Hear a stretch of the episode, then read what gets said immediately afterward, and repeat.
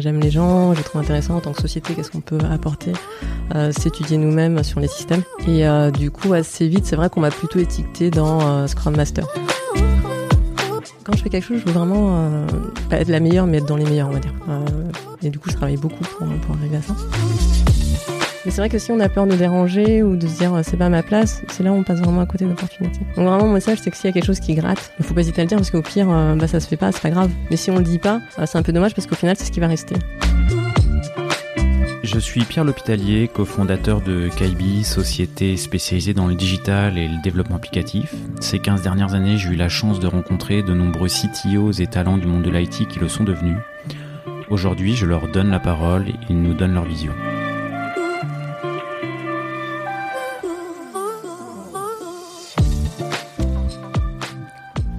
Eh bien, ce matin, je suis en compagnie de Florence Chabanois, qui est Deputy CTO du groupe La Centrale. Merci Florence d'avoir accepté euh, bah, de participer à ce podcast. Bonjour Pierre, merci pour l'invitation. C'est avec, euh, bah, c'est avec grand plaisir. Euh, avant de, de revenir euh, peut-être sur euh, sur ton poste et ton rôle de Deputy CEO sur le sur le groupe La Centrale, bah, il y a quelque chose bah, qui, me ferait plaisir de savoir, c'est comment tu es euh, arrivé dans le monde de bah, de l'IT et de l'informatique. Est-ce que c'était euh, bah, comme dans la potion magique, euh, Obélix, ou est-ce que euh, par hasard, complètement par hasard? Pour le coup, alors, je m'en suis rendu compte il y a pas longtemps, mais c'est vrai que c'était plutôt un coup de chance. J'avais pas d'affinité sur l'informatique. J'ai eu un ordinateur très très tard, vers 16-17 ans peut-être, et je savais vraiment rien faire. Et euh, c'est mon cousin qui lui était un peu geek, euh, qui a fait que c'est devenu un métier possible pour moi. Sinon, je je l'aurais pas connu. Et en plus, en tant que fille, vu que je connaissais personne qui était euh, dessus, je me serais pas vraiment projetée. Ah, au début, j'avais prévu de faire des études de sociaux, à vrai dire. Rien à voir. rien à voir. et de, de chinois. Et ensuite, j'ai cherché des études courtes. Je voulais pas trop m'enliser sur des études longues. Je voulais arriver assez vite sur le marché du travail. Et euh, c'est pour ça que j'ai fait un BTS informatique. Et euh, mais très très vite, en fait, j'ai pris euh, beaucoup de goût. Et euh, Ah, ça. c'est par euh, c'est par défaut en fait. Enfin, c'était Oui, bah en gros, euh, c'est marrant parce que j'avais 18 ans, j'avais fait 6 mois de sociaux et je me suis dit, bon, maintenant il faut trouver un job qui paye. Parce que la socio, bon voilà, pragmatique. très pragmatique. Bah, après, c'est les contextes familiaux hein, qui font qu'on doit faire des choix. Et euh, du coup, j'hésitais, pour tout dire. En gros, j'ai pris les brochures BTS en me disant deux ans d'études max. Euh, donc, je m'étais dit peut-être opticienne. Comme ça, j'ouvre ma, ma boutique. Euh, peut-être informatique. Mais il y avait rien de... Je crois qu'il y avait un troisième métier. Ah oui, c'était comptable. Voilà. Ah, le grand le grand écart. c'était... oui, oui, complètement. Après, je j'aime plein de choses. Donc, je me disais pas, ah, c'est le bagne ou quoi que ce soit. Je me disais plus, bon, pourquoi pas? Voilà. Ok, donc comptable, opticienne, euh, informaticienne. Tu, tu choisis, euh, bah, tu choisis le développement et l'informatique. Oui.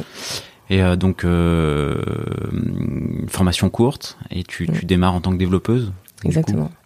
Euh, mais d'ailleurs, c'était marrant parce que comme j'y connaissais rien et que j'avais pas de sous, en gros, et les écoles sont payantes, bah, du coup, je devais trouver une alternance. Du coup, j'avais épluché pendant l'été tout l'annuaire pro. Donc, c'était en 2000. C'était juste pendant le Ah, 2001, remonte je crois. là. Hein. Ouais, ça fait, oh là là, ça fait 20 ans. J'avais épluché le, le Compass, je crois, à l'annuaire des pros. Tous ceux qui avaient un contact mail, des SS2I. Je savais que c'était un peu ma force et ma faiblesse d'être euh, un peu touche à tout. Et du coup, bah, c'était vraiment mon seul argument, hein, parce que je connaissais bien l'informatique. je pouvais juste promettre que j'allais lire des livres et faire de mon mieux. Et, euh, et du coup, j'ai contacté tout le monde, toutes les boîtes qui existaient à Paris, euh, et qui avaient un mail. C'était mon seul critère. Et, et du coup, j'ai eu trois entretiens, voilà, dans le tas. C'est comme ça que du coup, j'ai pu lancer euh, le truc. Et il y, a- il y a eu un entretien qui a été gagnant. Absolument. C'était quelle, quelle boîte qui t'a fait démarrer, qui t'a euh, qui t'a mis le pied à l'étrier, Égide Développement, euh, c'est une SS2I de euh, 10 personnes à Saint-Lazare. qui reste aujourd'hui 10 personnes ou qui n'existe Je crois que... Tu les as suivis un petit peu de- non, depuis ces 20 existe dernières. Ok. J'étais trop triste de me voir partir. non, ouais. Ah, Florence, tu pars, on ferme la boutique. Ouais, ça vaut, là, ça vaut Ça plus, vaut la- plus le coup. Ouais, ouais non, euh, après c'était une petite boîte, elle travaillait euh, pour euh, l'éducation nationale. Ok. Peut-être qu'elle a juste changé de nom en vrai, hein, je sais pas. Ok, ok. Donc quelques années plus tard, après, après le, quelques années de développement, tu commences à avoir des casquettes un petit peu plus fonctionnelles et managériales. Tu commences à, avoir des postes de, Scrum Master et, mm. et, un peu un peu fonctionnel chez, chez Figaro. Oui, absolument. des fois, je me demande si j'ai pas basculé trop tôt, d'ailleurs. Ah. Enfin, j'ai pas quitté le développement trop tôt, pour le coup. Pourquoi trop tôt? Euh, bah Ça te plaît encore? euh, J'aime toujours bien et quand je fais quelque chose, je veux vraiment euh, pas être la meilleure, mais être dans les meilleurs, on va dire. Euh, et du coup, je travaille beaucoup pour, pour arriver à ça. Euh, et je sais pas si j'étais déjà allé arrivé au max de ce que je pouvais faire. C'est plus pour ça. Et aussi, c'est chouette de pouvoir construire des choses. maintenant, je suis entre guillemets obligée de demander à quelqu'un quand je veux faire quelque chose, en tant que manager ou, ou, PO. Ce qui est aussi intéressant, c'est d'autres problématiques. Mais euh, ouais, du coup, j'aimais quand même beaucoup l'humain. Enfin, même mes études d'origine, hein, sociologie, c'est que euh, j'aime les gens, j'ai trouvé intéressant en tant que société, qu'est-ce qu'on peut apporter, euh, s'étudier nous-mêmes sur les systèmes et, euh, et, converger sur un but commun. Et euh, du coup, assez vite, c'est vrai qu'on m'a plutôt étiqueté dans Scrum Master parce que j'étais très orientée à amélioration continue. Donc, ce que, ce que j'entends, c'est que ça n'a pas été une volonté de ta part d'évoluer vers, c'est que ça t'a été proposé, euh, mm, on t'a étiqueté et tu t'as accepté. Oui, après j'aimais beaucoup. Hein. C'est vrai que quand je voyais les coachs euh, docteurs arriver, je me suis dit, waouh, mais c'est juste euh, le job de rêve.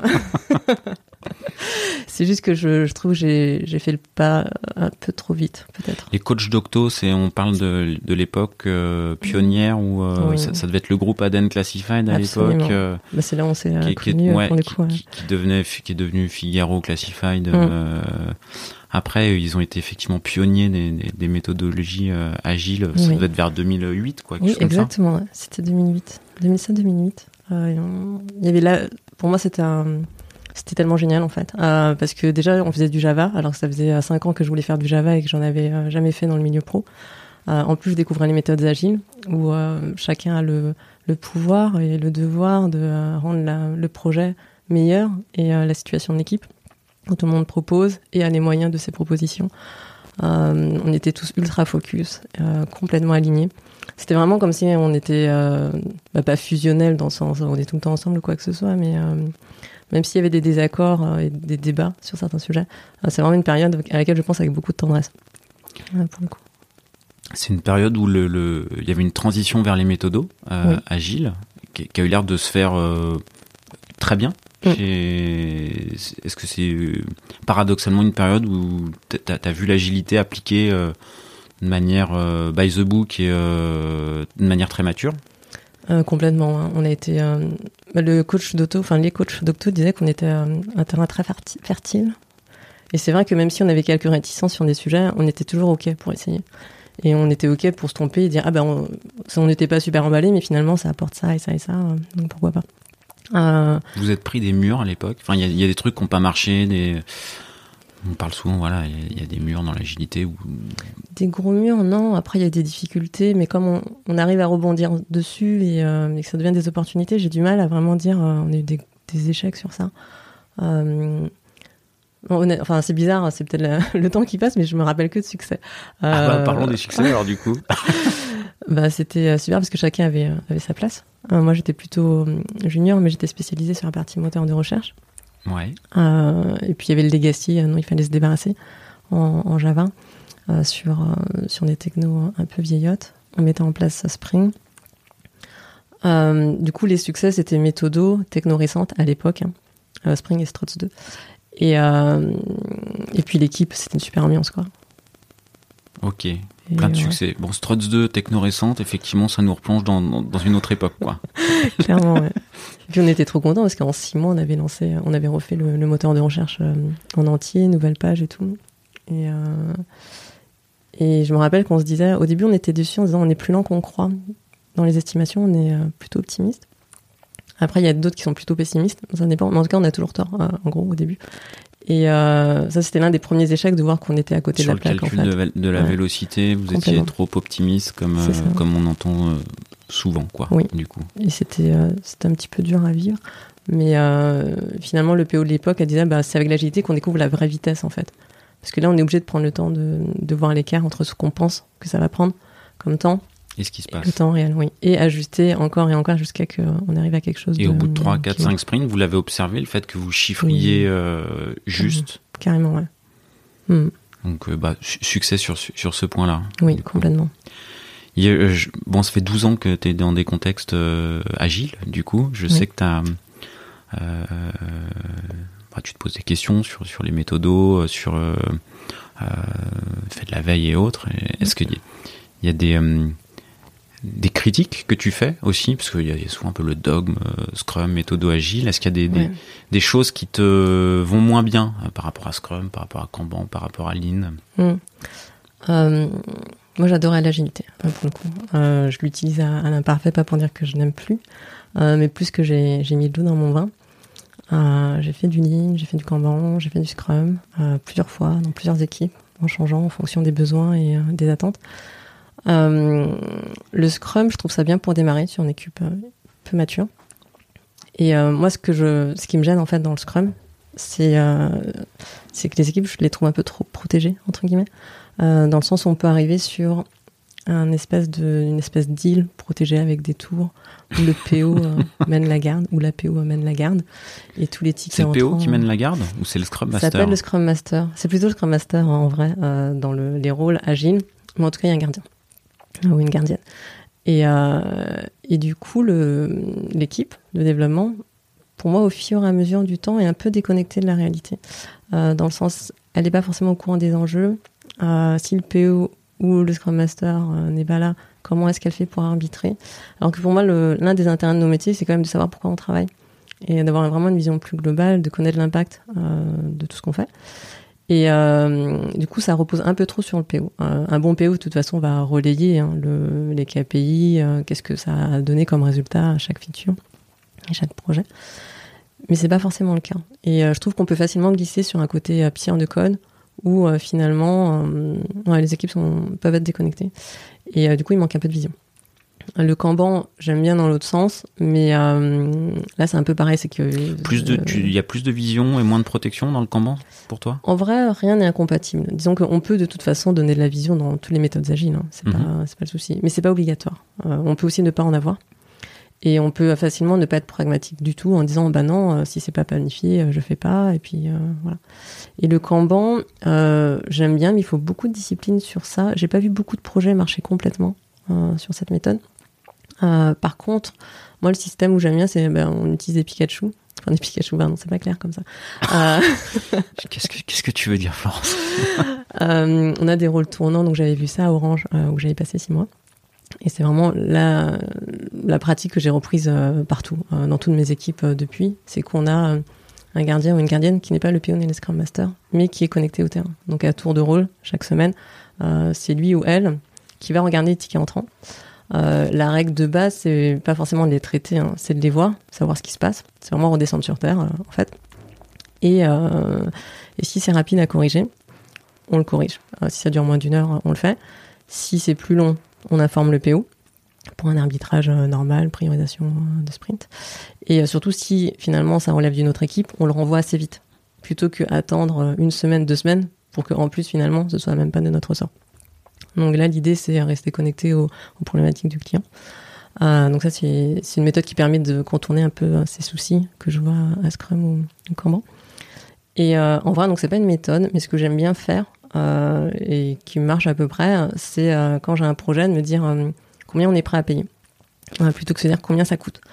Du coup, juste avant que t'embrayes là-dessus, le Pikachu, c'est un totem, du coup. Oui, bah, il y a une peluche, littéralement. Ah, maintenant, elle marche moins bien parce qu'on est, on est un peu plus en remote. mais on met quand même un petit avatar sur le Slack. C'est le Pikachu de la Ah, vous avez dématérialisé votre, votre peluche. Oui. Ah, on est moderne. Après, ça dépend des équipes parce que sur une équipe, c'est le Pikachu.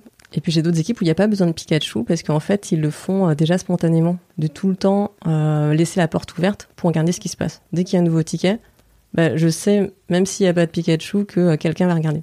Puis encore une autre équipe où ça, va dépendre, bah, on reçoit les notifs sur le Slack de l'équipe des nouveaux tickets. Donc là, c'est l'équipe où je suis PO.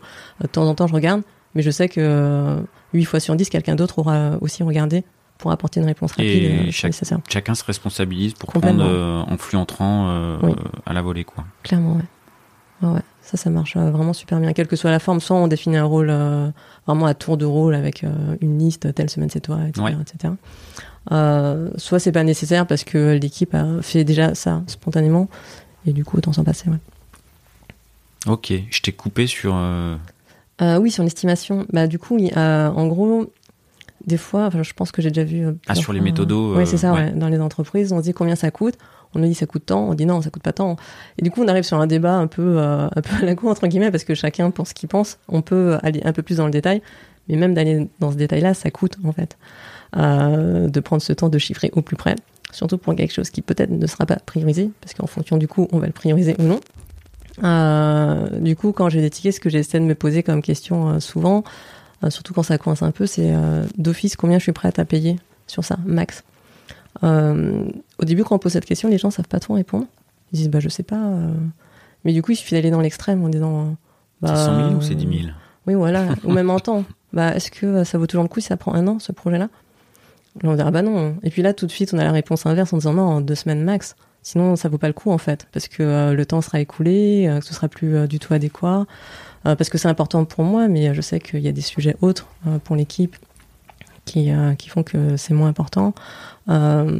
Du coup, en général, je, je fais ça quand ça coince. Et, moi, combien je suis prête à payer toute seule et aussi par rapport aux sponsors en disant bon Ouais, tu veux tout mais comment on fait là? Parce que si ça nous mène dans deux ans je pense que tu le veux plus en fait donc euh, voilà Où tu le dépriorises, où il y a plusieurs gens. Ouais, exactement. Ok. et ça va très vite en fait la discussion une fois qu'elle est lancée est-ce que c'est du un jour une semaine deux semaines un mois euh, trois mois Donc toi, une de- un, de, un de tes petits tips, c'est de pas chiffrer, mais de avant de chiffrer, Mm. dire combien t'es prêt à mettre. Et, Oui. tu, et tu gagnes du temps euh, complètement sur pas mal de choses. Bah, parce que ça écarte complètement le truc on économise en spec en débat Ouais. en estimation Euh, si de toute façon euh, le projet tel quel est trop coûteux par rapport à ce qu'on veut bien payer euh, c'est mort Ok, ok, ok. J'ai l'impression qu'on est déjà rentré un petit peu dans, dans, dans une partie de ton rôle euh, chez la centrale, quand on, quand on dit Mhm, ça et quand on parle vrai. de, de, de chiffrage et de manière d'aborder les, euh, les besoins, les features, les, les, user stories et combien elles coûtent. Euh, bah justement, est-ce que tu peux nous, nous, nous bah voilà, ton, ton poste de deputy CTO à la centrale aujourd'hui, ça, veut dire quoi aujourd'hui? Alors du coup, on est plusieurs députés CTO euh, qui dépendent du CTO. Euh, pour le coup, donc on est ses adjoints. hein. C'est ça que ça veut dire au final. euh, C'est une député. traduction presque. Oui, ouais. absolument. Alors, on se répartit les équipes de la direction technique. Donc moi, j'ai trois équipes avec l'équipe recherche, annonce et, euh, et antifraude. Euh, au quotidien, en gros, l'idée c'est faire en sorte que ça roule, euh, qu'on arrive à sortir euh, dans les délais qu'on veut, avec une bonne qualité. Après, selon nos équipes, on n'aura pas forcément le, le même type de travail.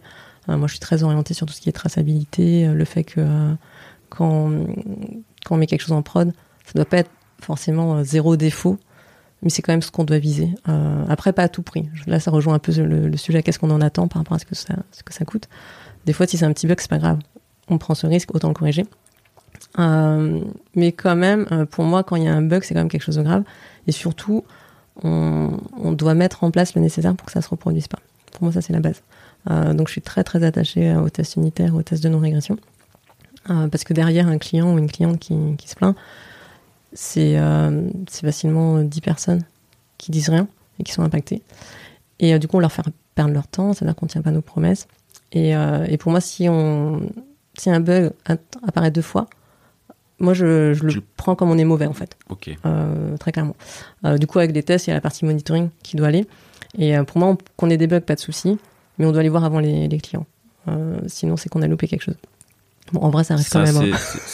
c'est- c'est ton rôle, quoi. Ouais, tu Oui. fais- ça fait partie de ton rôle de voir les bugs avant les, les utilisateurs. Tu disais annonce, recherche et antifraude. Donc du coup, tu gères la partie euh, annonce, c'est toute la partie de, du site La Centrale qui te permet Oui. de, euh, enfin fonctionnellement, du coup, ça, si, si on rentre un peu dans le détail. Bah, du de- coup, c'est en tant que particulier ou professionnel, le fait de déposer une annonce, de pouvoir l'éditer, la gérer, euh, en termes de, de web service, mais aussi euh, il y a d'autres projets un peu plus annexes comme euh, les fonctionnalités autour de l'annonce, la- les métadonnées euh, du type euh, l'historique des prix, est-ce que c'est une bonne affaire. Euh, Il y a aussi la partie facturation.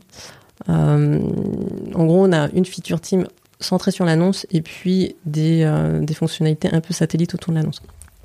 Donc ça, c'est globalement la, mission de cette équipe-là. L'équipe recherche, ça va être la fonctionnalité en tant qu'acheteur ou acheteuse potentielle. Je vais rechercher une annonce.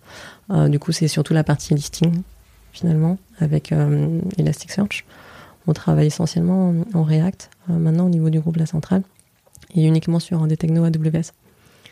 Euh, après, il y a, bah, comme pour annonce, des, des, features un peu satellites, comme euh, la géolocalisation, euh, l'emailing, qui sont pas directement liées à la recherche, mais il faut bien les mettre quelque part, du coup. Donc ça, ça t'est rattaché. c'est ça, du coup, c'est là.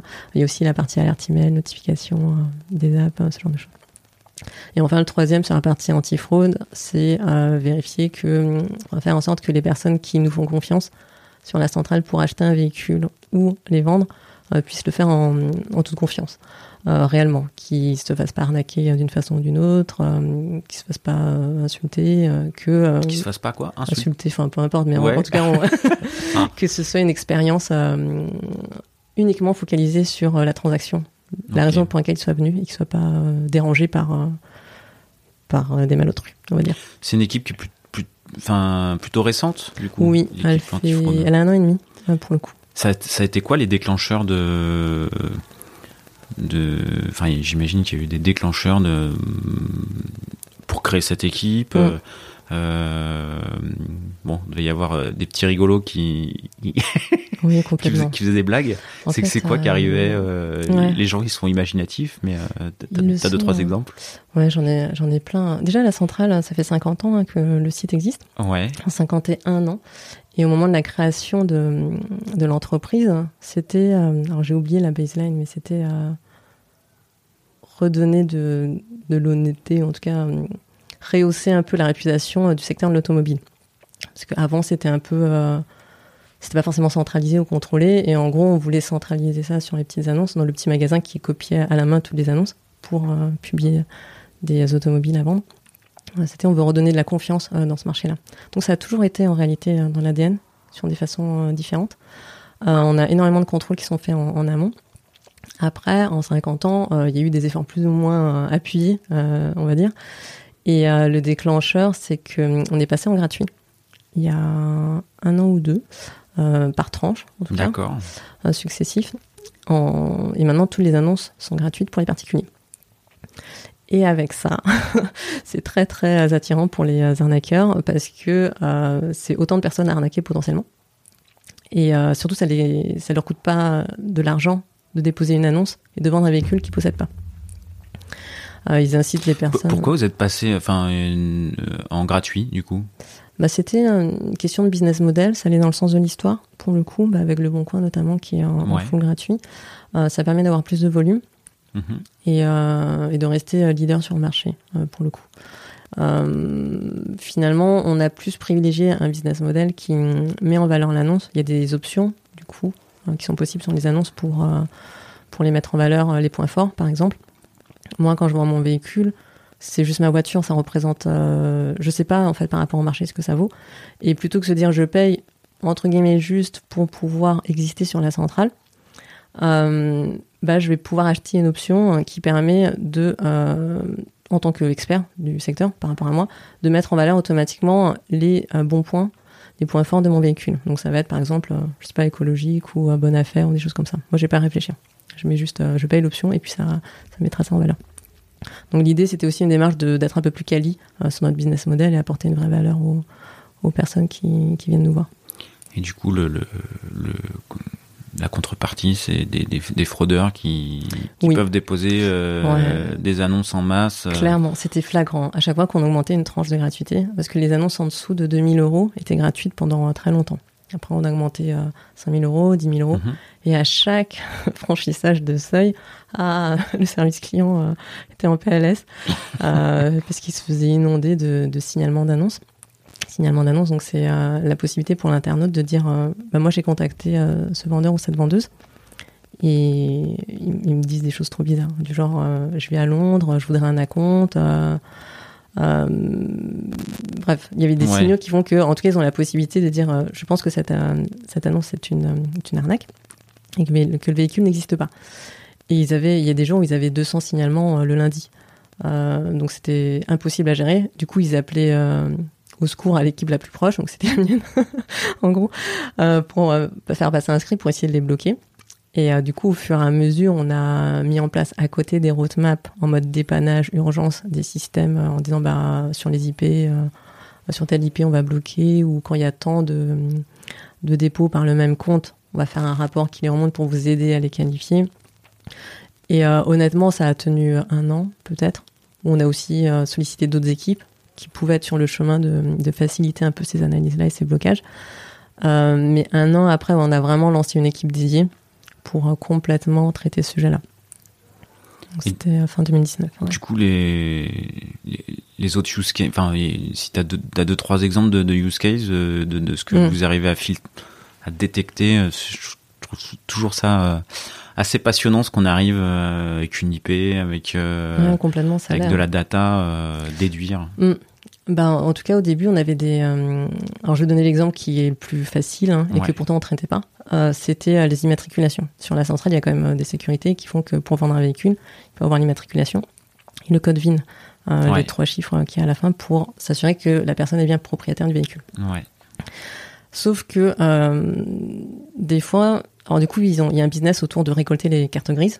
Parce qu'une fois qu'on a euh, la fameuse carte grise, bah, c'est jackpot. On peut déposer euh, ton véhicule à ta place sur la centrale et arnaquer les gens euh, grâce à ton papier.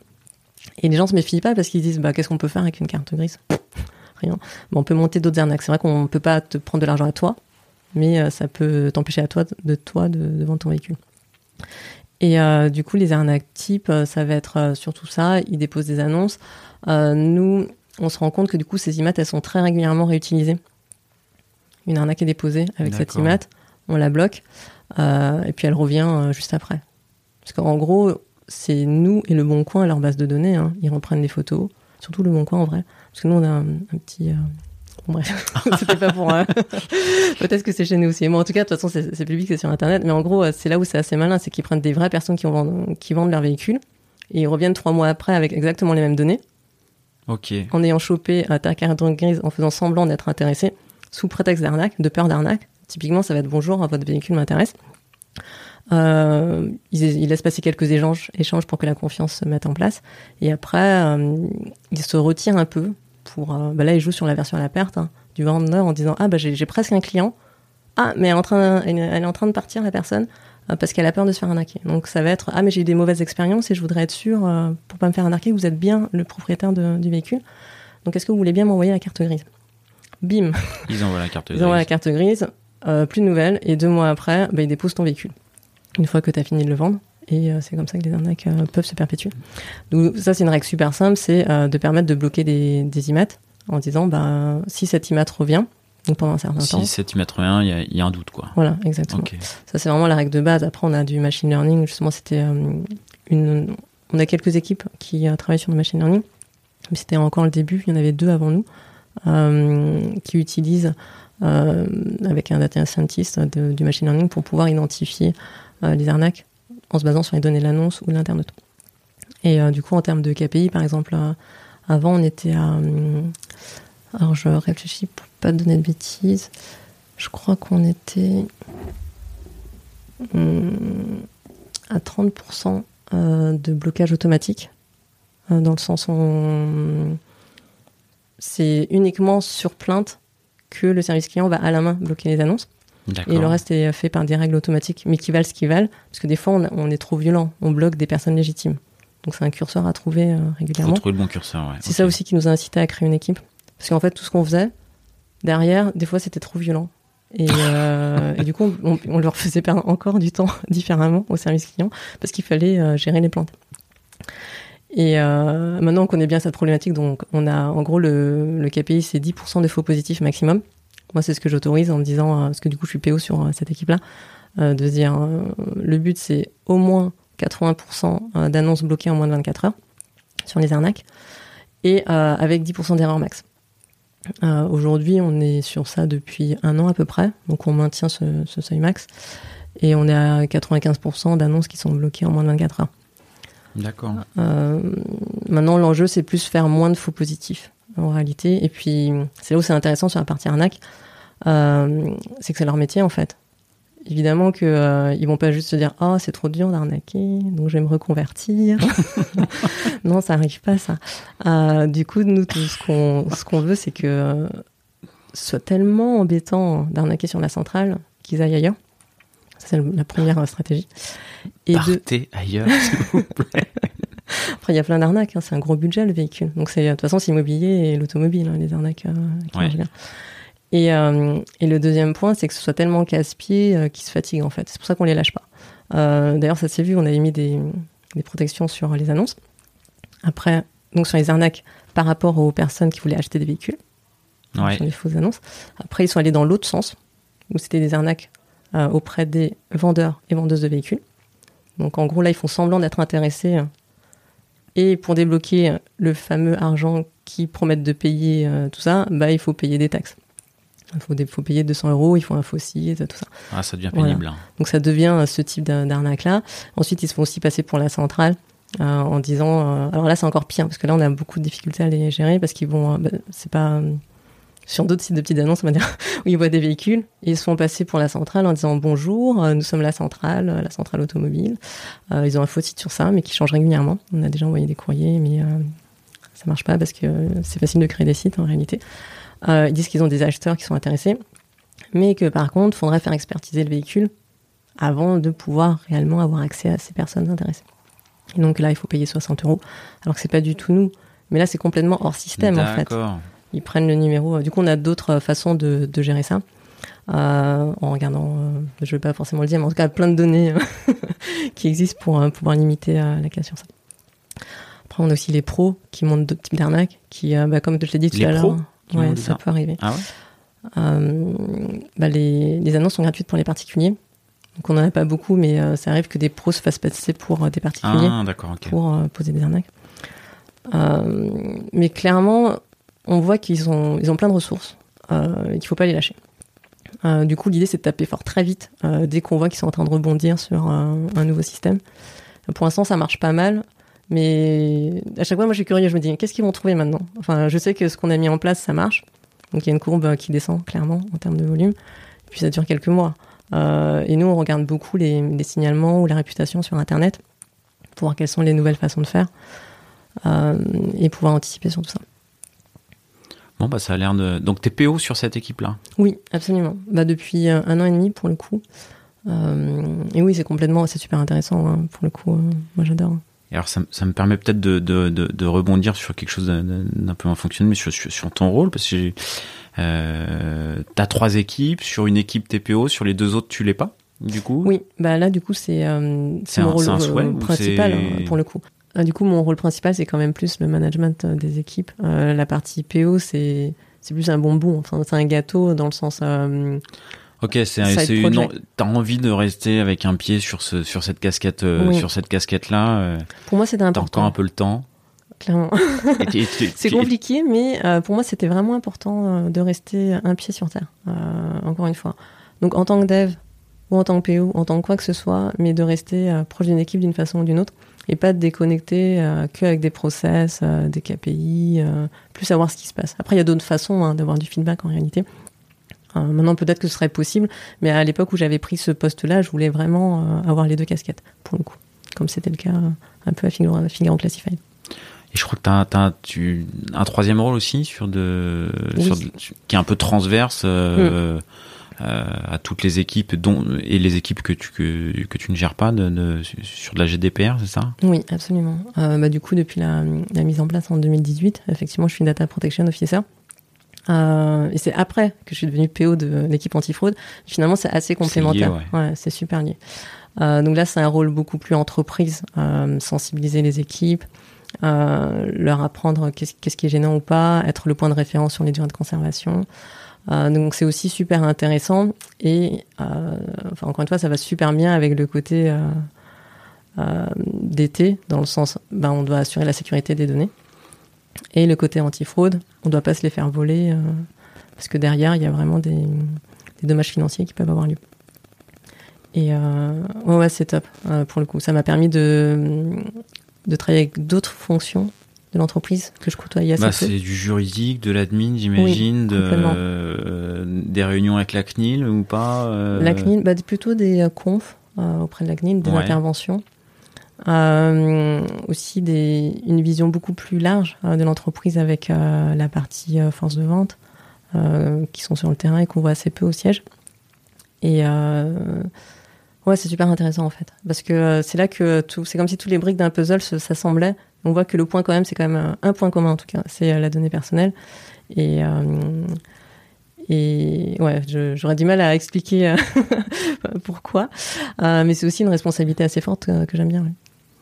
Ok, ok, ok. Bon, un peu le bazar à mettre en place hein, en, en, en, 2018. Le... Oui, bah il y a aussi eu là en avril hein, le e-privacy où la CNIL avait dit qu'elle ne donnerait plus de tolérance sur euh, les bandeaux cookies. Ah oui, les, les, bandeaux cookies, oui, ça a été un peu un sujet pour pas mal de... Mm. Hein, dans le monde du web. Oui, euh... complètement. Mais là aussi, c'est un trade-off à faire entre euh, le coût et euh, le risque. Euh, heureusement, sur le groupe La Centrale, la direction est assez claire. Hein. on fait attention aux données personnelles et ça arbitre plutôt dans ce sens-là. Maintenant, il y a forcément Quand des. tu dis un trade-off, c'est-à-dire qu'il y a des. Pour toi, il y a des sociétés qui font un, clairement un arbitrage. Ah j'applique et j'applique pas. Je pense que c'est obligé en fait. Euh, honnêtement, moi au début, je me suis dit mais euh, c'est pénible d'être la chose de service en fait. Euh, en gros, les gens ils ont des projets, des super projets. ils sont déjà en conflit avec d'autres sponsors sur la direction technique, le business, quel projet on fait passer devant. Et moi, j'arrive en disant non, mais non. Il y a un truc légal là. Là, on peut pas faire ça en termes de données personnelles. Il euh, faudrait recadrer, donc ça rajoute du délai. Et personne se dit ah cool. Euh, même si euh, sur le fond ils sont d'accord, mais c'est jamais le bon moment en fait. Donc ça, ça, peut être tendu au quotidien. Et puis toi, tu arrives avec des contraintes en fait. Oui, exactement, c'est ça. Mais tout le temps en fait. Sur, en tant que DPO, c'est jamais. Enfin, ça peut être vu comme une opportunité. mais aujourd'hui, j'ai ça m'est pas souvent arrivé. c'est quand même plutôt des contraintes euh, pour le coup. Du coup, des, des impacts pour vous justement euh, sur les cookies, du coup? Euh, oui, bah du coup on a, bah, comme tout le monde, hein, on a refait une passe sur, sur les sites. Ça oblige aussi à être plus. en fait, c'est un éternel recommencement d'être compliant sur la RGPD. On va déployer une énergie folle pour que tout soit clean. Et très peu de temps après, bah, ça va redéraper. du coup, on recommence. Euh, Qu'est-ce qui redérape? C'est l'aspect légal qui évolue ou c'est en interne euh, Il y a des projets qui font que euh, il faut s'assurer que par rapport à la petite ligne. De... Exactement. Bah, il faut rabâcher encore et encore et encore parce que ça tient un peu de choses en fait. c'est pour ça qu'on sensibilise énormément.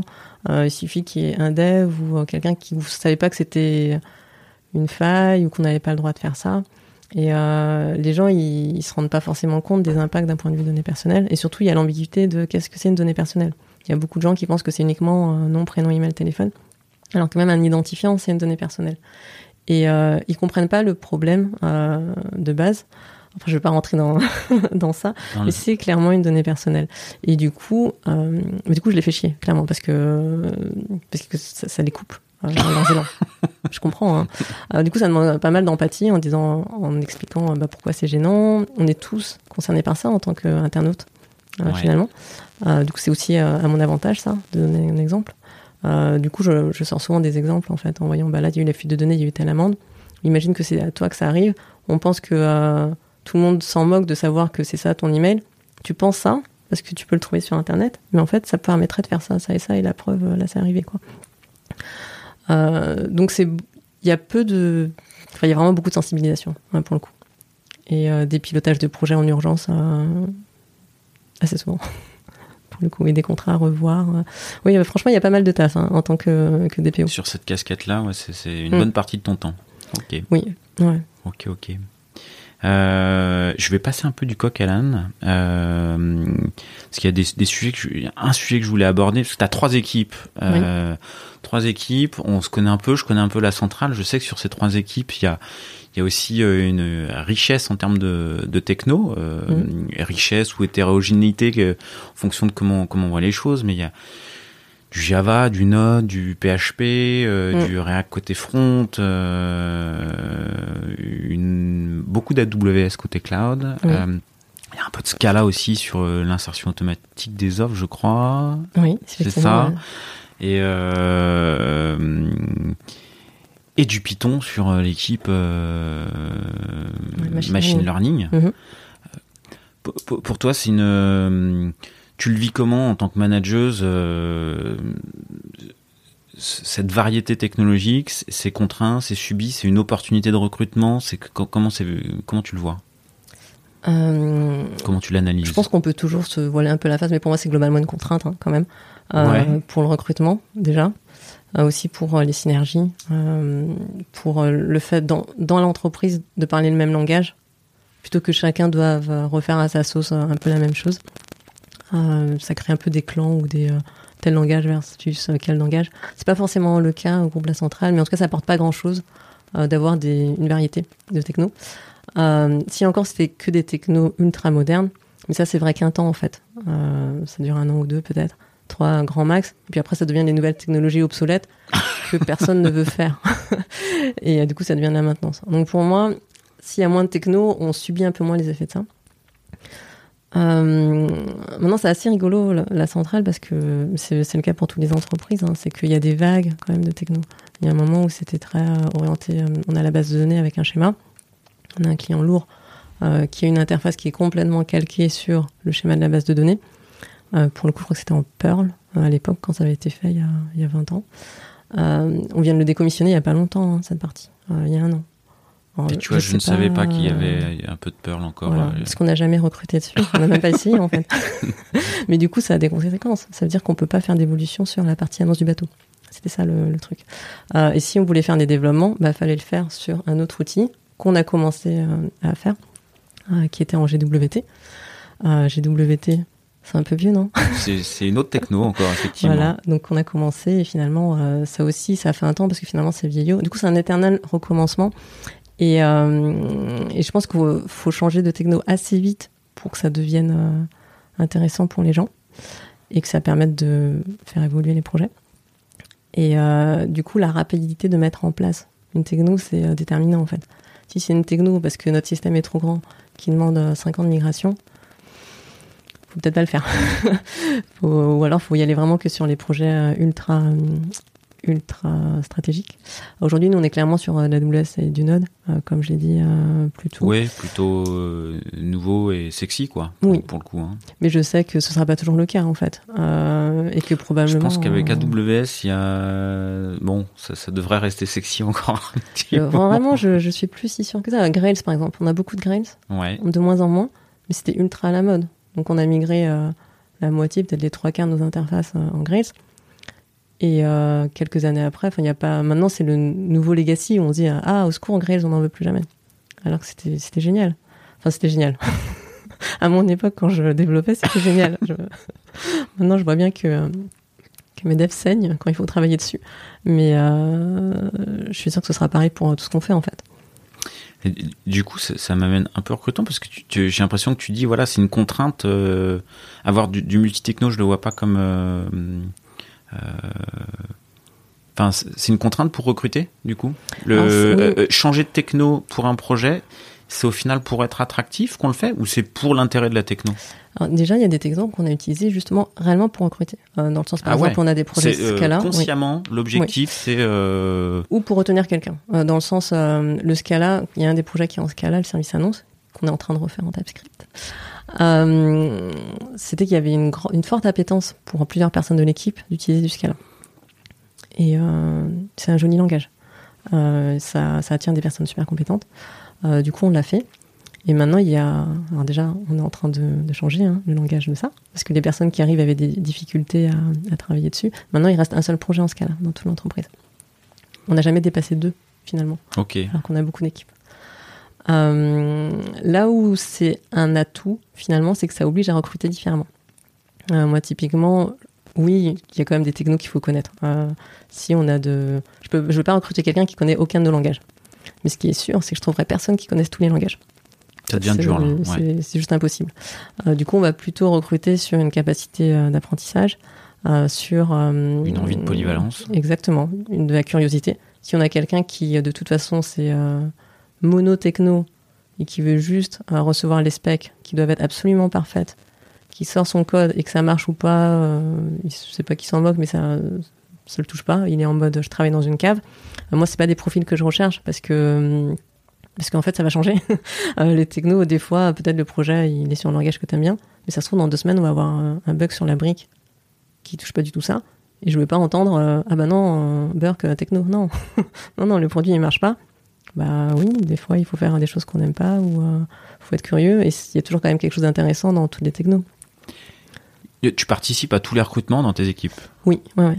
Et du coup, Tous. comment tu, qu'est-ce que qu'est-ce que tu filtres? Bon, je, on comprend que tu filtres justement cette Mm. envie de de ne pas être dogmatique sur le langage, en Oui. gros. Euh, Est-ce qu'il y a d'autres filtres euh, Bah, en gros, déjà il y a le langage de base principal, Ouais. euh, le majoritaire, donc ça va être ça va être du Java, Scala ou TypeScript ça, sur les, modes. Mais même, euh, j'ai déjà recruté des gens sur du Scala alors qu'ils en avaient jamais fait. Donc c'est même pas euh, forcément tout le temps euh, très très très très présent. Par exemple, des fois les tests, je vais les adapter par rapport à la techno qu'ils disent connaître, alors que nous on pratique pas. Moi, ce que je veux voir, c'est à quel point il allait loin dans la démarche. Il ou elle d'ailleurs, il allait loin dans la démarche. Et surtout, l'autre point qu'on fait depuis pas si longtemps, c'est de les mettre en situation comme s'ils travaillaient déjà chez nous. Euh, pendant longtemps, pourtant ça fait longtemps que je manage, je pense que c'était pas la bonne façon de faire. C'est un peu, euh, c'est très très mauvaise raison. En gros, on évalue un parcours en disant bah là on a un CV, on a pff, allez une minute, euh, 30 secondes, 15 secondes peut-être euh, pour chaque CV, en se disant euh, on fait le bingo en fait, on, cache, on coche des cases. Est-ce que c'est similaire aux technos que nous on a? Est-ce que l'école nous plaît? Est-ce qu'elle nous dit quelque chose? Mais c'est très subjectif par rapport à notre propre parcours. Euh, moi, je connais pas toutes les écoles ou que ce soit, c'est pas forcément significatif. Et euh, c'est pas parce que quelqu'un fait des choix différents euh, de carrière ou de techno que c'est pas un super profil. Donc on mérite, c'est pas qu'on récompense, mais on évalue le passé en fait et les choix, qui ne donnent aucune indication sur l'intégration et la compétence future si la personne intègre notre entreprise. Euh, du coup, je vais plutôt écouter la personne en, en- en me demandant qu'est-ce qui, sur quoi la personne se positionne et sa capacité à apprendre, et je, vais l'évaluer sur ce qu'elle pense être avoir comme point fort. C'est-à-dire que tu sélectionnes des CV qui n'ont pas forcément quelque chose à voir avec euh, ton écosystème. Oui, ouais, ça, ça m'arrive. Euh, ça m'arrive aussi parce que c'est compliqué. Euh, hein, Qu'est-ce qui te fait euh, Alors, du coup, euh, c'est pas hyper fréquent d'en- d'en- d'entendre ça, mais qu'est-ce qui fait que euh, bah, le CV qui euh, sur le papier euh, colle pas trop en termes de compétences, tu Mm. vas le sélectionner à côté d'un autre CV euh, Ouais. qui a également euh, qui colle pas complètement, mais Mm. qu'est-ce qui te fait déclen- le déclencheur? Ben, en gros, c'est l'industrialisation de ça. Euh, avant, on- je rencontrais euh, beaucoup de gens. Et euh, du coup, c'était euh, sujet à mes propres biais et au temps dont je dispose. Et peut-être que si j'ai, euh, je sais pas, que 10 heures à consacrer sur la semaine sur le recrutement, je vais aller là où il y a le plus de ressemblance avec ce que je connais déjà. Ce qui nourrit, du coup, euh, ben, une boucle. On est toujours ensemble et ça se trouve, je passe à côté et peut-être que euh, je vais recruter quelqu'un qui connaît les codes, qui sait faire un joli CV et mettre en avant ce qu'on attend en tant que recruteur, mais qui en fait est pas du tout au niveau. Et je vais passer à côté de quelqu'un qui est pas du tout vendeur ou vendeuse, mais qui est juste tip top en fait en termes de profil. Mais je vais pas Ouais. le savoir. Du coup, finalement, on récompense des commerciaux, des... alors qu'on sait que les informaticiens ou les informaticiennes sont pas forcément les plus commerciaux. En réalité, c'est complètement, euh, enfin, c'est pas du tout le même parcours, le même cursus. Euh, du coup, c'est là, c'est là où on se le. CV le moins commercial. En fait, Ah, en plus, celui-là il est euh, pas commercial, je vais, je vais, je vais le voir. bah, il faut avoir consci- enfin, conscience de ses propres euh, atouts, et c'est pas forcément le cas de tous. Il y en a qui ont un rapport très particulier sur le fait de se vanter, de se mettre en avant. Ouais. Euh, ou alors ils vont se dire que c'est normal, donc ils vont pas le mettre. Alors que moi je suis trop content parce que oui, moi aussi je trouve ça normal de savoir de mettre en place des tests. Mais comme c'est évident, tu le mets pas, et du coup moi je sais pas que tu mets en place des tests. Bref, Euh, du coup pour moi la clé, euh, et c'est ce qu'on fait de plus en plus, c'est d'avoir des, un premier contact au téléphone par la RH de 10 minutes de cadrage. Le poste, euh, qu'est-ce que la personne cherche pour voir si déjà il y a un fit en termes de mission. Et après, c'est d'industrialiser au max et d'aller vite. Donc là, ça peut paraître un peu violent, mais en gros, c'est des tests euh, sur un coding game d'une demi-heure. Euh, ce que moi je considère relativement rapide, faut quand même trouver ces, Mhm. ces demi-heures. Et euh, je suis beaucoup moins regardante, du coup, grâce à ce filet de sécurité, sur, euh, Sur le CV. le CV. Limite, je pourrais ne pas le regarder. Du coup, vous avez des coding games super généraux euh, Oui. qui vont pas être euh, focus sur un langage, mais qui vont être sur de, de l'algo, bon, quelques, de, de, l'objet, de l'APO, du. On a aussi des langages, mais ça m'est déjà arrivé de créer un coding game, un test spécifique, un CV, en me disant ah bah là le CV, bon ça colle pas. Euh, mais je lui envoie un test par rapport à la techno qu'elle a dit. Oui, voilà, exactement. Juste pour voir jusqu'où ça allait. Ça, c'est vraiment une, pour cadrer et pour me permettre de moi regarder le CV. Euh, notre temps est précieux, du coup, on a peur de se tromper.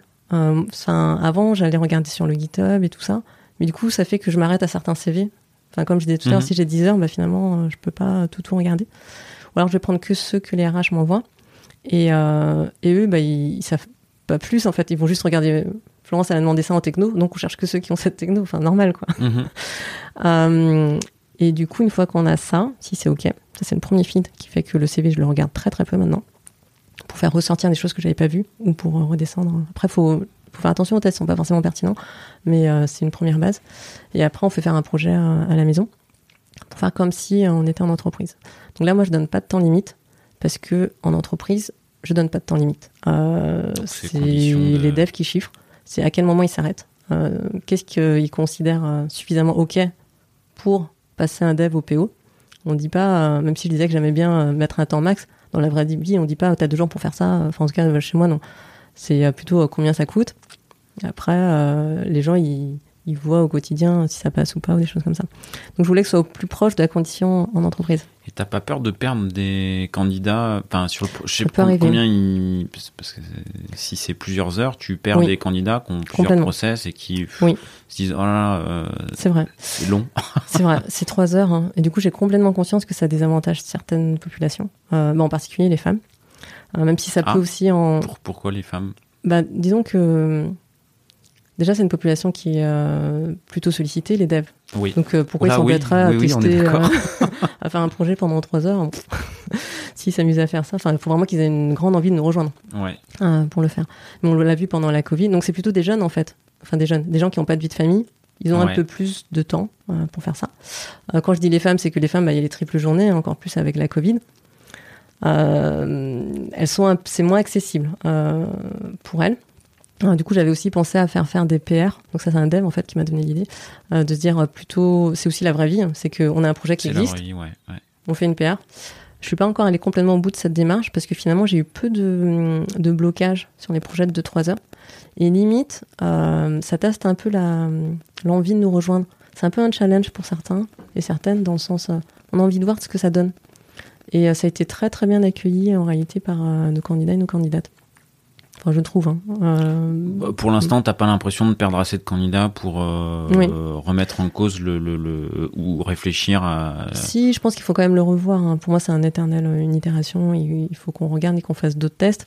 Euh, mais pour l'instant, ça marche quand même assez bien en l'état. Après, on peut, on peut quand même ajuster. Hein. Je dis pas du tout que c'est la meilleure façon de faire.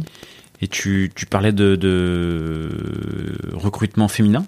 Du coup, c'est un, un, sujet sur lequel euh, bah, tu t'exprimes de, de, temps à autre euh, aussi. Vrai. Euh, des envies de féminiser, féminiser, un petit peu tes, tes équipes? Mm. Féminiser surtout de d'avoir moins d'entre-soi. c'est plus ça.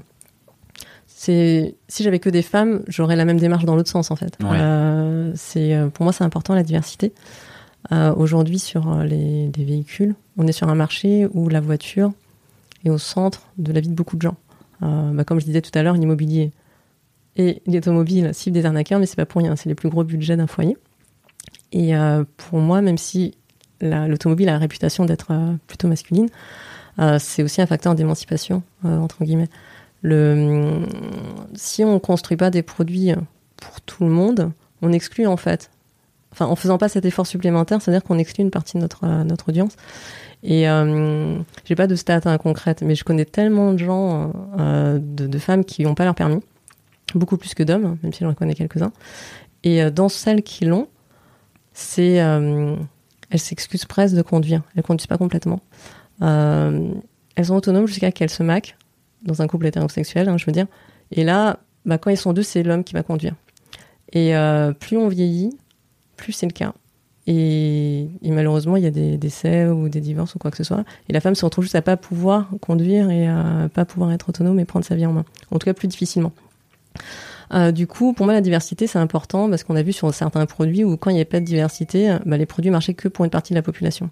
Et euh, j'aimerais bien qu'en tant qu'entreprise, enfin pour moi, c'est un devoir aussi de s'adresser à tout le monde pour aussi influencer sur sur des produits pour tout. Pour toi, avoir une féminiser les équipes, euh, c'est un atout produit in fine. Complètement et de recrutement. Euh, bah le J'aurais jamais fait ce travail de euh, recruter de façon aveugle. c'est vrai que je l'ai pas dit tout à l'heure, mais je le fais de façon aveugle. Je sais que j'ai mes propres biais. Je ne pourrais pas déconstruire en seulement quelques mois ou quelques années. du coup, j'essaie de me protéger de moi-même. C'est que je mets des lettres dans un fichier Excel, A, B, C, D je me rappelle plus hein, parce que je le fais et le lendemain je sais plus qui qui hein, de toute façon. Je masque l'onglet et pour euh, l'évaluation du code des personnes, j'envoie juste lettre A B C D. Je sais pas du tout qui c'est et euh, c'est en fonction de ça qu'après euh, on continue ou pas. Mais la personne qui évalue a aucune idée de des origines ethniques, du sexe ou quoi que ce soit. Après il peut y avoir des indices, mais en tout cas on essaye de, de s'affranchir de ça. Et ça change tout en fait parce que c'est vrai que le fait d'avoir un CV avant là, typiquement, il y a eu des évaluations où hum, l'évaluateur euh, pensait que c'était des gens qui avaient 5 ans d'expérience. Mais il avait tellement pas l'info qu'en vrai, c'était un an d'expérience. Et ça change tout, en fait. On se dit, ah ouais, c'est pas mal, il a qu'un an, et euh, là, on pensait qu'il avait 5 ans. Et il y a des femmes qui ont des CV, ou des hommes d'ailleurs, des CV qui sont pas du tout valorisants. Et avec ce mode à l'aveugle, bah, ça a permis vraiment de rattraper des, profils qui étaient super intéressants. Voilà, tu me décris une, une méthode de recrutement qui est du coup pas euh, enfin à l'aveugle du coup enfin voilà mm. il n'y a pas une volonté ou une recherche de féminiser au sens favoriser un recrutement oui, euh, oui complètement. bah disons que si j'avais pas voulu féminiser je serais peut-être pas arrivée à cette démarche là c'est pour ça. Mais, ah, effectivement je te euh, alors je veux bien que tu expliques bah je me disais que j'ai comme je te disais j'évalue sur le CV ouais. et le CV bah, il y, a, y a 10% 10-15% de femmes qui sortent d'école d'ingénieur. Du coup fatalement il y en a moins. Et, et vraiment, j'en ai pas beaucoup hein, de, candidatures euh, sur ça. Euh, et du coup, si on évalue sur la compétence, c'est-à-dire qu'on ouvre à d'autres profils, d'autres parcours. Donc des écoles de reconversion, des choses comme ça. Et euh, pourquoi je parlais de ça? Parce qu'on parlait de, diversité dans le sens, le fait d'avoir une orientation, un recrutement orienté diversifié, c'est comme si toute notre vie on avait vécu que dans le salon, et tout à coup, bah, on ouvre les autres portes de l'appart et de la maison. Et après, on sort de l'appart ou de la maison et là, on voit euh, un terrain et on se dit ah mais il y a plein d'autres gens, il n'y a pas juste, euh, on n'est pas juste trois dans, sur Terre en fait. Et, euh, et le fait d'anonymiser, ça fait que je me j'ouvre, enfin je casse les portes et les murs en fait de, de tout ça. Je sais pas si tu vois ce que je veux si, dire. Si si, ouais tu. Bah ouais, tu, tu, ouais, il y a, y, a, y a, plus de porte, il y a plus, enfin, le fait de plus voir, finalement, voilà, ça t'es plus dans un, es dans un grand salon, quoi. Exactement. Et euh, c'est génial parce que du coup, je suis beaucoup plus confiante qu'avant pour recruter. Euh, avant, je regardais toujours au même endroit et maintenant, je sais que euh, j'ai plein, plein, plein d'options qui pour moi n'existaient pas avant. un, exemple? Bah là, par exemple, avant, je postais juste sur quelques Slack que je fréquente ou sur LinkedIn ou Twitter, bon voilà. Mais j'avais finalement assez peu de touches. maintenant, j'irai taper sur les écoles. je regarde vraiment tous les CV je ne vais pas filtrer dans le sens. Euh, je regarde que les CV qui m'intéressent. C'est que j'envoie très facilement le test. D'accord. Et du coup, ça les laisse rentrer. Et ensuite, on voit. Ok. Ok, ok. Et eh bah, ben, ça, ça marche. Ça marche, ça marche. Est-ce que. Euh, moi, j'avais une. Je, voulais revenir un tout petit peu sur, sur, l'organe central, parce qu'il passe encore un peu du coq à l'âne, mais euh, je sais que vous avez euh, deux trois petites choses d'un point de vue organisationnel qui euh, bah, qui sont peut-être sympas à partager au-delà du au-delà du Pikachu, mm. notamment. Je, crois que vous, vous, avez des matinées dédiées un peu side project mm. bah, qui vous permettent de fidéliser, retenir et avoir des peut-être des des retombées produits derrière euh, Presque, du coup. En gros, on a un système d'ordre. Euh, d'ordre dans le sens, euh, on peut créer des équipes éphémères. avant, la seule façon de, d'aboutir à un projet ou un produit, c'est de convaincre le PO et les sponsors. En gros, qui qu'on soit en fait. Euh, et ce qu'on voulait, c'est donner un peu plus de souplesse et de leadership, euh, de pouvoir à tout le monde. Euh, du coup, avec les ordres, le principe, c'est que qui qu'on soit, je peux dire, j'ai cette idée, euh, je pense que ça pourrait apporter ça. Donc je remplis euh, un ticket et puis euh, la docu- documentation pour dire ce que j'en attends, comment je pense y arriver. Je monte mon équipe euh, au niveau de, à partir de la direction technique. On réserve d'office 20% euh, pour tout le monde. Et on encourage beaucoup les gens à le faire. C'est pas juste une option en fait. C'est presque un devoir hein, de se dire on lève la tête tous les vendredis pour aller regarder autre chose et pour sortir de son équipe pour un plus large. Euh, du coup, il y a des projets très différents qui sont nés. Donc, ça va être des choses du genre. euh, moi, je pense qu'il faudrait euh, utiliser plus Storybook. Donc là, on va mettre en place un guide de style sur plusieurs marques et avec des gens. Alors, une autre contrainte, c'est qu'on doit travailler que avec des gens qui sont pas dans notre équipe. Enfin, que c'est pas vraiment ce que je veux dire. Mais on peut pas créer un ordre uniquement avec des gens de notre équipe. Sinon, c'est c'est comme un projet normal. C'est pas un ordre. la, la condition, c'est que ça doit être transverse. Donc, ça permet aux gens de travailler avec des gens avec qui ils n'ont pas l'habitude de travailler, euh, de proposer des choses. Et tous les mois, on se dit, euh, est-ce qu'on rajoute du crédit, entre guillemets, est-ce qu'on renouvelle l'ordre pour encore un mois Ou euh, est-ce qu'on s'arrête en disant, bah là, ça, ça a marché ou pas marché et, puis on s'arrête là. Et donc il y a des projets techniques ou fonctionnels. Là, typiquement, il y a des, il y a un des projets, par exemple, c'est d'afficher le nombre de, de personnes qui ont vu une annonce sur le détail d'annonce. Ça, c'est issu d'un ordre. Et tout à l'heure, on parlait des arnaques. Avant Ouais. que l'équipe soit créée, c'était un ordre. C'était Ah. un POC. Oui, c'était un POC euh, pendant six mois, peut-être une petite année, euh, sur du machine learning. L'ambition, c'était. euh, L'équipe antifraude, quasiment, ça, c'est- Ouais. ça vient d'une initiative. Mm. Complètement. Ah, donc un énorme apport de cette organisation, euh, enfin, sur, sur Oui, de, de bah, ce mode de fonctionnement. Mm. de- Bah, disons que l'ambition, c'était de faire en sorte que le machine learning soit un outil à part entière dans toutes les feature teams. Faire en sorte que euh, même si on n'est pas data scientist, on puisse avoir des notions et euh, exploiter des options qu'on n'utilise pas aujourd'hui. Euh, donc c'est dans ce contexte-là, c'est du machine learning pour les devs, entre guillemets, que ça a été, créé, et sur une problématique d'arnaque. Après, c'est pas pour rien que l'ordre a été validé. hein. C'est aussi qu'il y avait un souci déjà sur les arnaques. Il y avait un besoin qui était très très fort. Mais il y a énormément d'ordres qui ont abouti sur des choses complètement encore existantes. Du, il y a eu feature flipping par exemple. Ça, on l'utilise un peu moins. C'est quoi feature flipping? C'est le fait de pouvoir activer ou désactiver des, des fonctionnalités. D'accord. Voilà. Euh, et aussi de pouvoir reprendre des traitements en erreur en se disant plutôt complètement planté, il va réessayer un peu plus tard. Donc c'est ultra courant euh, au final. Euh, il y a aussi des problématiques de coûts. Imaginons à un moment on utilisait API Gateway qui nous coûtait un peu cher, un peu trop cher. Euh, le l'ordre c'était voir les alternatives et les librairies qu'on peut mettre en place pour, pour réduire ça. Euh, ça peut être euh, redécorer la, telle salle de réunion parce qu'on trouve qu'elle est un peu maussade. Et euh, ouais, complètement, Ah ça ouais. arrive. Il- bah, c'est la salle qui est derrière. Ah ouais, ça va vraiment. C'est c'est Ouais, d'à côté là Là, là-bas, là, je te montrerai. ouais. D'accord. Parce qu'elle a pas de fenêtre, du coup, euh, c'est pas évident. Ah, ça va de. C'est vraiment le super grand écart, quoi, les. les, c'est pas projets. forcément technique. Puis il y a eu d'autres projets, c'était euh, participer à Deep Racer d'Amazon. Donc c'est une course avec une, euh, du machine learning pour coder des voitures autonomes. Euh, Qu'est-ce qu'il y a d'autre? Il y a des recommandations sur car design. Enfin vraiment, c'est vraiment chouette. hein. Euh, après, il y a des gens qui euh, aiment pas trop, mais en tout cas, c'est une option Co- Comment supplémentaire. ça s'est mis en place à la cent- Enfin, il y a eu une personne qui a eu l'idée, il y a plusieurs Oui, personnes en qui gros, ont. ouais. c'était le CTO euh, qui a beaucoup poussé ça. Parce que c'est pas évident de de le vendre, parce que c'est. Oui. Au départ, en théorie, euh, Ouais, c'est compliqué, t- ouais. t'arrives et tu dis bonjour, on va donner 20, euh, Mm. 10%, 15% de temps euh, pour pas bosser sur des trucs Ouais. euh, avec ROI euh, garanti, quoi. Ouais, c'est vrai.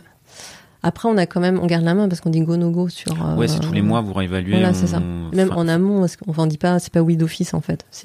On en attend quand même quelque chose de concret. Mais euh, c'est vrai que ça donne une bouffée d'air aux équipes qui est euh, quand même plutôt chouette. Euh, après, clairement, c'est le CTO qui a beaucoup poussé ça hein, euh, au niveau des ans. Et effectivement, c'est aussi une contrainte, mais ça apporte quand même de la fraîcheur. Euh, aux équipes, on en a parlé tout à l'heure de la difficulté Bah, ça, recrutement. tu, tu, ouais, tu, tu, tu fidélises, tu peux tester des technos, tu, ça, il y a plein tu- d'opportunités, Tu, tu- tu euh. permets à des personnes de proposer, d'être force de proposition plus facilement. Non, c'est Ouais, c'est chouette. euh. Puis voir que ça fonctionne euh, clairement, qu'il y a du ROI derrière, c'est Mm. non, c'est c'est top. c'est clair. Ok, ok, ok. Euh, moi, je vais, je vais, arriver à, à, peu près à la fin de mes, mes questions. J'aimerais bien euh, t'en poser encore une ou deux. Mhm. Euh, est-ce que ça peut être la centrale ou ou d'autres expériences dans, dans, ta carrière? Est-ce que tu, est-ce qu'il y a deux trois moments forts ou dans dix ans tu te diras voilà ça c'était des moments forts bon de, de stress de joie d'échec mhm. que tu pourrais nous partager? Euh, il y a eu beaucoup de moments intenses euh, sur des projets, mais comme toutes les entreprises hein, au final, où on a des projets qui peuvent sortir euh, rapidement et du coup on mobilise des équipes qui sont pas forcément impactées à la base, mais on dépasse l'équipe d'origine en disant bah, on va mobiliser plus large. c'est des moments difficiles mais aussi très fédérateurs pour le coup. du coup je vais donner un exemple qui est pas vraiment technique, euh, mais qui, pour le coup, je me rappellerai longtemps, euh, je pense. Euh, moi, je suis très attachée à tout ce qui est alignement et sens dans le travail. Peut-être que je vieillis, hein, je sais pas. c'est possible. Enfin, c'est sûr même. On vieillit tous. On vieillit tous. Et j'essaie de le transmettre aux équipes. Je veux vraiment qu'ils savent pourquoi ils sont là. Et je veux pas que ce soit subi. Je veux que ce soit un vrai choix.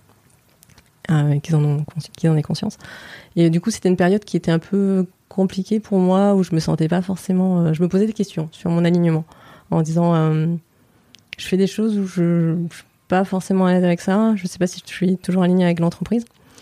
Et euh, et moi j'ai pas de souci hein, d'être désaligné, mais je veux que ce soit assumé dans le sens si c'est ça et que moi ça me va pas, bon bah je m'en vais. Mais je veux pas être trop longtemps sur quelque chose où j'ai l'impression de devoir me faire violence c'est un peu flou ce que je dis. mais en tout cas, c'est un moment comme ça où je me posais des questions. Et, euh, à un moment, bah, je, me suis dit, euh, je me, je m'en connais plus trop euh, dans l'entreprise. Alors du coup, je repars quelques années avant. Euh, on allait à Las Vegas pour une conférence AWS. On, on est en quelle année là, du coup? Là, on est en, je sais pas, il y a deux ans, je pense. D'accord. Ouais. Euh, il y a, on, on allait à Las Vegas, ouais, c'est ça. Et on a visité les locaux de Zappos. Je sais pas si tu vois. Non. Zappos, c'est les vendeurs de chaussures qui ont mis le service client au centre.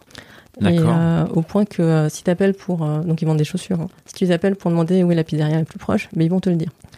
Il y a plein d'anecdotes comme ça où ils se disent mais c'est des oufs. ils passent 6 heures au téléphone avec la même personne. voilà, ils sont ah le client et roi. nous on est. Enfin, un client est important, mais on va pas jusque-là, clairement. et en tout cas, ce qui est sûr, c'est qu'ils ont une culture d'entreprise très très forte. Euh, orienté sur les valeurs. Et en revenant, le CTO euh, avait été assez inspiré par ça, mais moi aussi, hein, pour le coup. Et euh, il a essayé de mettre ça en place au niveau de la direction technique. Ça, c'était à, y a trois ans, je pense. Enfin, c'était quand même il y a quelques temps. On a fait quelques itérations entre députés et CTO. ils ont rebouclé avec direction marketing, direction internet. Après, elles ont été actées, ces valeurs. On les a présentées au niveau de la direction internet. Euh, un an après, on a refait à peu près la même chose. On s'est dit, bon, il faudrait peut-être les faire un peu vivre. Parce qu'on n'avait rien fait. On les avait juste statués, communiqués une fois en presse. Euh, l'année suivante, on s'est dit, bah, ce serait bien de le faire vivre un petit peu plus. Donc là, on a mis des affiches sur les bureaux. Et moi, je déteste le bullshit, en fait. Je dis, hein, si on le fait, on le fait, mais sinon, on le fait pas. Mais euh, soyons clairs, quoi, au, niveau du, truc. Et, au moment où j'ai eu cette remise en question, là où je me suis dit, mais en fait, je sais pas c'est quoi les valeurs réelles de l'entreprise. Parce qu'on les a définies pour la direction Internet. Mais c'est comme s'il y avait plusieurs mondes dans la même boîte. Je sais pas si on parle tous le même langage ou quoi que ce soit. Et du coup, j'avais vraiment un besoin intrinsèque de, formaliser ça. Euh, du coup, j'ai demandé euh, lourdement à mon, à mon chef, au CTO, qui a été euh, très. il était surpris parce que je me suis réveillée un an après en disant Mais qu'est-ce qui se passe Du coup, j'ai dit Ouais, je voudrais que ça aille au codir. Euh, je veux plus que ça reste au niveau de la direction technique ou internet, c'est pas assez en fait, parce que du coup on sait pas. Euh, je sais pas à quel point j'ai argumenté, mais euh, je je veux vraiment qu'on fasse ça. Il a dit bah ok, je vais je vais en parler. Et je me rappellerai toujours de cette. donc quelques semaines après, on s'est vu bah, dans la salle décoration. Dans la fameuse salle déco. où il y avait le DG, le CTO et moi. On était en train de revoir. on a revu plein de fois le wording des, des dites valeurs pour voir comment ça marchait. On était en réunion un soir là, et puis il y a le président qui passe, il dit bah qu'est-ce que vous faites? Et très vite il est rentré en disant, enfin il s'est engagé en disant bah ah oui ça c'est bien et ça je reformulerai plutôt comme ça. Et après c'était parti en fait. le, projet était enfin concret au niveau de toute la boîte. Et suite à ça on a, lancé des ateliers avec les RH. on a présenté les valeurs sous forme d'ateliers en disant comment chaque valeur faisait écho pour chaque service. Ça m'a permis de, de découvrir vraiment plein de similitudes. Mais pas que moi. Enfin, moi, c'est vrai pour les ateliers où j'étais, mais pour tout le monde, en fait. Et je pense parfois à ce moment en disant c'était une passe décisive. C'est pas moi qui l'ai lancé le truc mais ça tient un peu de choses. Euh, j'aurais pu me dire, euh, comme plein d'autres et comme on se dit souvent, bah, c'est pas vraiment notre business, ou il y a des gens qui s'en occupent, euh, ou quoi que ce soit. Et le fait de, de voir ça de façon concrète, je me dis, ça tient pas à grand chose, en réalité. Mais si on pense que c'est pas possible, ben on le fait pas. Et il se passe rien. alors qu'aujourd'hui, je suis quand même super fière parce que je me dis, bon, peut-être, dans dix ans, ce sera encore là. Et un autre point, toujours sur les valeurs, c'est qu'on a beaucoup échangé sur les logos, la représentation des valeurs. Ouais. Euh, donc on a participé au changement, par exemple, euh, fait même si ce n'est pas parfait. Et moi, je suis assez pointilleuse euh, sur les, les symboles, le vocabulaire. et du coup, il y avait un schéma où c'était deux, deux mains qui se servent, mais on voyait que c'était des costards en fait, et que c'était des hommes. Donc c'est deux mecs qui serrent la poigne en fait. Et, et moi, je ne pouvais pas laisser passer ça. Enfin, je me suis dit non, non, non, on peut pas faire ça. Déjà, au niveau du groupe La Centrale, on a une diversité qui est énorme en termes d'origine ethnique, de, de religion. C'est vraiment quelque chose qui saute aux yeux euh, quand on arrive au groupe La Centrale et que j'ai adoré. Bon, ok, ça fait pas partie de nos valeurs officielles, mais je trouvais ça dommage pour représenter euh, une autre valeur. Voilà, ça reflète pas. ça. Et, euh, et ça a l'air de rien, mais les gens, ils ont ils m'ont laissé faire, mais j'ai quand même dû argumenter plusieurs fois. Et je me dis, bah, heureusement en fait que j'étais là, parce qu'au final, euh, ce logo, il est imprimé sur nos tasses, euh, sur notre, notre site corporate. Moi, j'aurais tellement pas assumé, et je me dis, euh, c'est là l'intérêt de la diversité. Alors, il y avait d'autres femmes, hein, c'est pas le, sujet, mais de se dire, faut porter cette voix. J'aurais aimé aussi qu'il y ait des gens de couleur, par exemple. cette voix qui dit, nous, on parle à tout le monde. et là où c'est en plus ballot, c'est qu'on on est déjà diverses entre nous, mais les gens à l'extérieur ne le savent pas. Et là, c'est notre vitrine. Et tout le monde conduit des voitures. En tout cas, on veut que tout le monde puisse conduire des voitures. Euh, du coup, c'est ces deux exemples un peu sur le fil rouge des valeurs, euh, dont je pense que c'était des petites actions. Mais, euh, donc, je suis, ouais, donc je suis assez fière. Même si c'est clairement en termes de temps, c'est pas non plus euh, ce qui, ce qui m'a pris le plus d'énergie. Ouais, mais il y a eu de l'écoute oui, qui voilà, a remonté euh, haut et, euh, et, des actions derrière. Clairement. Après, l'entreprise est super bienveillante. Hein, personne ne va dire non, t'as pas le droit de, de, penser ça ou de proposer ça. C'est pas du tout le propos. Mais c'est vrai que si on a peur de déranger ou de se dire c'est pas ma place, c'est là où on passe vraiment à côté d'opportunités. Donc vraiment, mon message, c'est que s'il y a quelque chose qui gratte, euh, faut pas hésiter à le dire parce qu'au pire, euh, bah, ça se fait pas, c'est pas grave. Enfin, mais si on le dit pas, euh, c'est un peu dommage parce qu'au final, c'est ce qui va rester. ce truc qui vous va pas, quoi. Quand ça gratte, faut en parler, quoi. Ouais, c'est ça. Ok. J'ai presque envie que ce soit le mot de la fin, à moins que s'il y a une question que je t'ai pas posée et que tu aimerais que je te pose, un sujet que tu souhaiterais aborder, euh, je te donne la main. Euh, je réfléchis. Euh, peut-être un qui est pas vraiment lié à ça, mais du coup on avait dit qu'on n'en parlerait pas, mais visiblement je peux pas m'en empêcher. C'est parce que j'y repensais hier. Euh, il y a beaucoup de débats sur la non-mixité en ce moment, la mixité et non-mixité. Et, euh, et euh, bah, je t'ai dit, je joue au foot de temps en temps. Enfin, je ah bah oui, on en parlait. Tout à l'heure, j'ai parlé au de café avant d'enregistrer. De, Complètement. Et du coup, sur l'informatique, l'argument que j'entends, c'est bah, si les femmes, elles n'ont pas envie de venir, elles n'ont pas envie de venir. C'est pas grave. Sauf qu'en fait, elles savent pas qu'elles peuvent venir. Et on a 10 000 raisons de ne pas le faire. Et du coup, notre rôle, c'est de montrer que c'est possible et que c'est attendu. Euh, du coup, le parallèle que je voudrais faire, c'est qu'au niveau du foot, euh, j'ai participé plusieurs fois au forum des assos pour recruter euh, des gens. Et les équipes sont mixtes pour les enfants. Elles sont censées être mixtes. Mais en fait, il n'y a pas de filles. Il n'y a, que des garçons. Et du coup, la conclusion, quand on voit ça, on se dit, bah, les filles n'aiment pas le foot, puisqu'on voit que des garçons au stade. Sauf qu'en étant au forum des assos, franchement, moi, j'ai halluciné, parce que c'est plein de bienveillance, mais inadéquate. chaque fille qui voulait jouer au foot, on les dissuadait. Et euh, ah ouais, ouais euh, pas méchamment, parce qu'il y a eu des mauvaises expériences, parce qu'il y a eu des femmes, enfin des filles, pour le coup des fillettes qui sont moquées, qui ont du mal à s'intégrer.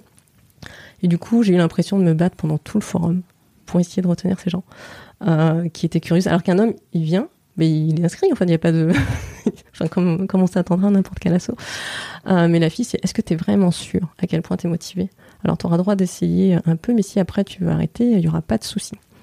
L'intention est pas mauvaise. Encore une fois, c'est parce qu'on porte les, quelques cas où les filles sont enfuies en courant. Et c'est vrai qu'il y a eu, bah, encore une fois, qu'il y a des soucis. Mais au final, moi, ma seule mission, c'était de ne pas les laisser partir. c'était de les noter, de les rendre visibles. Donc j'ai noté, j'ai noté, j'ai noté, j'ai noté, j'ai noté. Et, euh, à la fin, euh, il y avait une équipe de filles, en fait.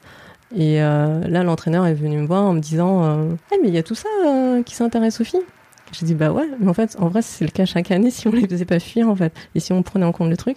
Et maintenant, il y a, y a vraiment une équipe de filles qui a été montée là, sur cette année-là. Mais avant d'en arriver là, on avait essayé de les mélanger avec les garçons. Euh, parce qu'ils arrivé au compte-goutte et j'ai dû, euh, j'ai dû survendre le truc en disant non, restez, euh, vous avez le droit de jouer, il n'y a pas de raison. et puis il y a plein de gens qui disent ah ma fille elle adore mais bon il y a que des garçons et du coup quand elles ont joué avec des garçons c'était juste triste et je me suis sentie tellement impuissante et ça ressemblait tellement à l'informatique c'est qu'il y avait plein de garçons il y a les filles qui sont auto censurées elles étaient 3 4 sur le côté et elles n'arrivaient pas à prendre la, la, la balle on leur passait jamais elle faisait courir, elle courait en long, en large, euh, de façon différente.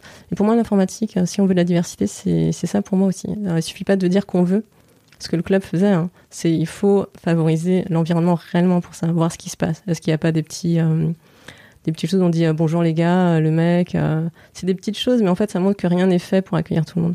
Et si on le fait pas explicitement, finalement on, reste sur les mêmes gens qui sont déjà là. moi par exemple, je parle beaucoup d'enfants et je me suis rendu compte que bah, j'excluais plein de gens. Euh, parce que c'est vrai que j'adore les enfants. Mais euh, tous ceux qui en ont pas, qui n'arrivent pas à en avoir, euh, tous les couples homosexuels, lesbiennes ou, gays. Et du coup, c'est là où on se dit, bon, c'est pas vrai qu'il faut pas en parler, hein, mais il faut avoir une palette de discussions assez large pour faire ça. Tout ça pour dire que si on veut quelque chose, bah, sans effort explicite pour le faire, ça marche pas. Et du coup, la mixité, c'est pas juste un, vœu pieux, hein, c'est vraiment plein plein d'actions derrière qui doivent permettre euh, de, de, retenir les quelques personnes qui auront enfin franchi le pas d'arriver dans un groupe où ils sont ultra minoritaires euh, et de rester au moins quelques années. Voilà, j'étais un peu longue. Hein. Eh ben je, moi je prends la balle au bon pour euh, rebondir un peu sur ce sujet et pour te dire que j'étais ravi que tu sois bah voilà c'est on s'est contacté il y, a, il y a deux mois entre le mm. moment où le premier contact et maintenant pour le pour l'enregistrement il y a il y a presque deux mois qui se sont écoulés. Jusqu'à présent, j'ai enregistré que des voix masculines. C'était un plaisir euh, d'enregistrer la première voix féminine avec toi. Et je lance du coup un appel euh, à, d'autres euh, d'autres femmes qui souhaiteraient participer. Elles, peuvent me, me contacter. Mm, je vais leur dire parce que pour moi effectivement c'est un devoir. Merci beaucoup pour l'invitation. Eh ben avec grand plaisir. C'était très agréable. Et puis à bah, à très bientôt. Bonne journée.